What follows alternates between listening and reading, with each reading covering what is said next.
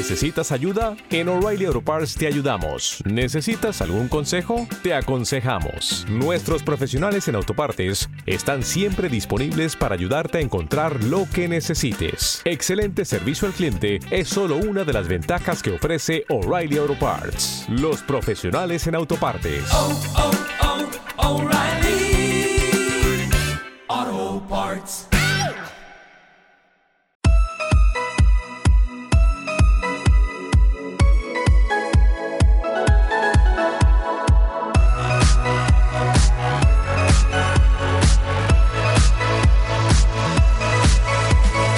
Hola, ¿qué tal estás? Espero que estés bien.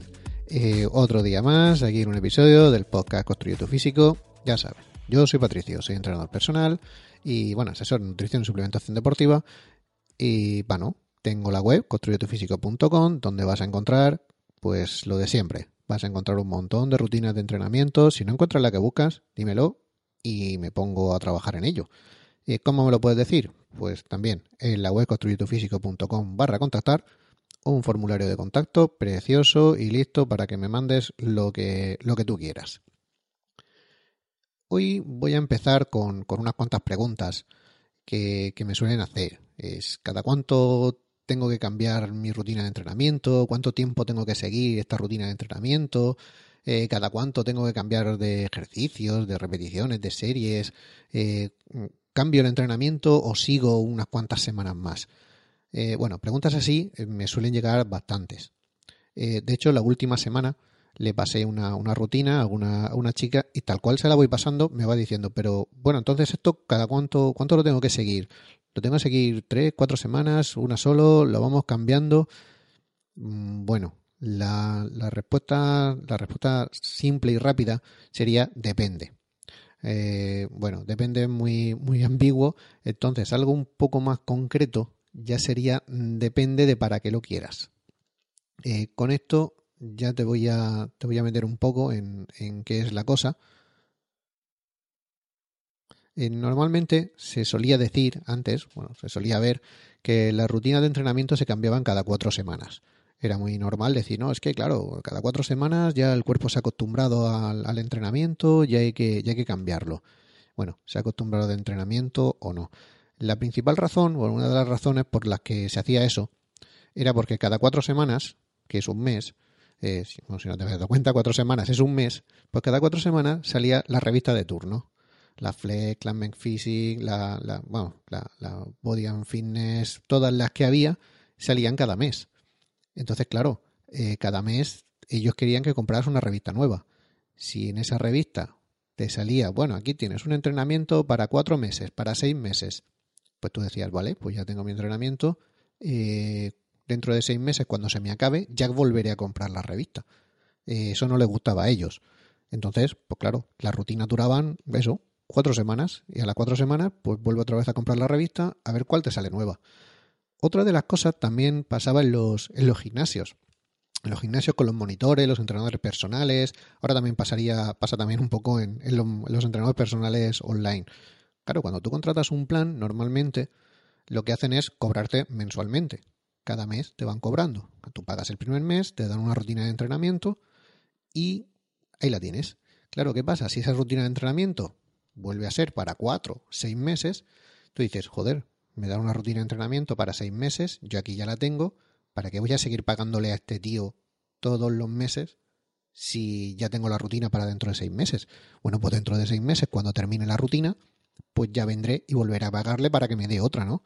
Bueno, eso mmm, sí y no. Claro, eso en los gimnasios es lo que pasaba, te da una rutina para cuatro semanas y cuando volvías a pagar te volvían a dar otra, entonces tú tienes la sensación de que, bueno, cada semana me va cambiando, entonces yo pago para que me haga la rutina nueva. Bueno, te da la rutina nueva, está bien, pero no siempre hay que cambiarla cada cuatro, cada cuatro semanas. Y cuatro semanas exactas, todo el mundo, cuatro semanas. Entonces, ¿de qué va a depender el que, que, se cambie una rutina o se cambie otra? O sea, se cambie más o se cambie menos, se cambie antes o se cambie después. Pues en principio podría depender un poco de para qué entrenes, cuál sería tu objetivo y qué es lo que quieres conseguir con ella. Eh, en entrenamientos, por ejemplo, tipo CrossFit o similares, eh, lo que se pretende es tener mucha variedad. Ellos lo que no quieren, siempre se dice, o sea, una de las máximas del CrossFit es no acostumbrarte nunca a nada, que tu cuerpo nunca se acostumbre, siempre esté en movimiento, siempre tenga estímulos nuevos. Claro, esos estímulos nuevos lo hacen a base de cambiar el entrenamiento. De hecho, en CrossFit es, es una locura. En CrossFit se, se cambia el entrenamiento a diario pero literalmente a diario. Cada día haces una cosa nueva, algo diferente, la variedad es tremenda, eso sí, pero claro, no te especializan nunca en nada. Entonces, pues bueno, es, es la, lo, que tiene, lo que tiene, por ejemplo, el, el es diferente, una de las cosas. Otro sería, por ejemplo, si estás entrenando fuerza. Eh, bueno, cuando entrenas fuerza la cosa cambia, cambia bastante.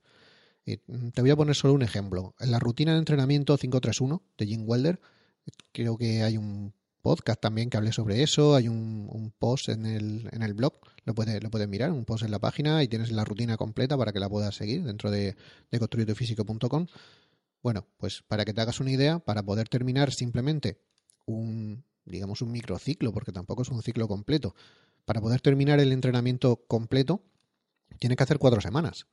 Una semana con repeticiones de 5, una, semana con repeticiones de 3, una semana con repeticiones 5-3-1 y otra de descarga. Bien, pero eso no es terminar el entrenamiento, eso es simplemente hacer una, una ronda, digamos, de entrenamiento. Ahí hay que empezar a repetirlas para ir subiendo el peso ronda tras ronda, semana tras semana. O sea, después de esas cuatro semanas se mide y dice, bueno, hemos aumentado, vale, pues subimos de peso y así, así están mejorando poco a poco. Eh, claro, conforme pase el tiempo, conforme pasen las semanas, conforme pasen los, los microciclos, cada, cada vez tendrá menores ganancias. O sea, irán mejorando menos hasta que llegue un punto en que te estancarás. Pero bueno, eso es otra cosa. Luego estarían los entrenamientos para hipertrofia. Los entrenamientos para hipertrofia son parecidos también a los del caso de fuerza. Pero aquí siempre se ha dicho que hay que sorprender a los músculos. Los músculos tienes que sorprenderlos, darle estímulos nuevos para que, para que crezcan.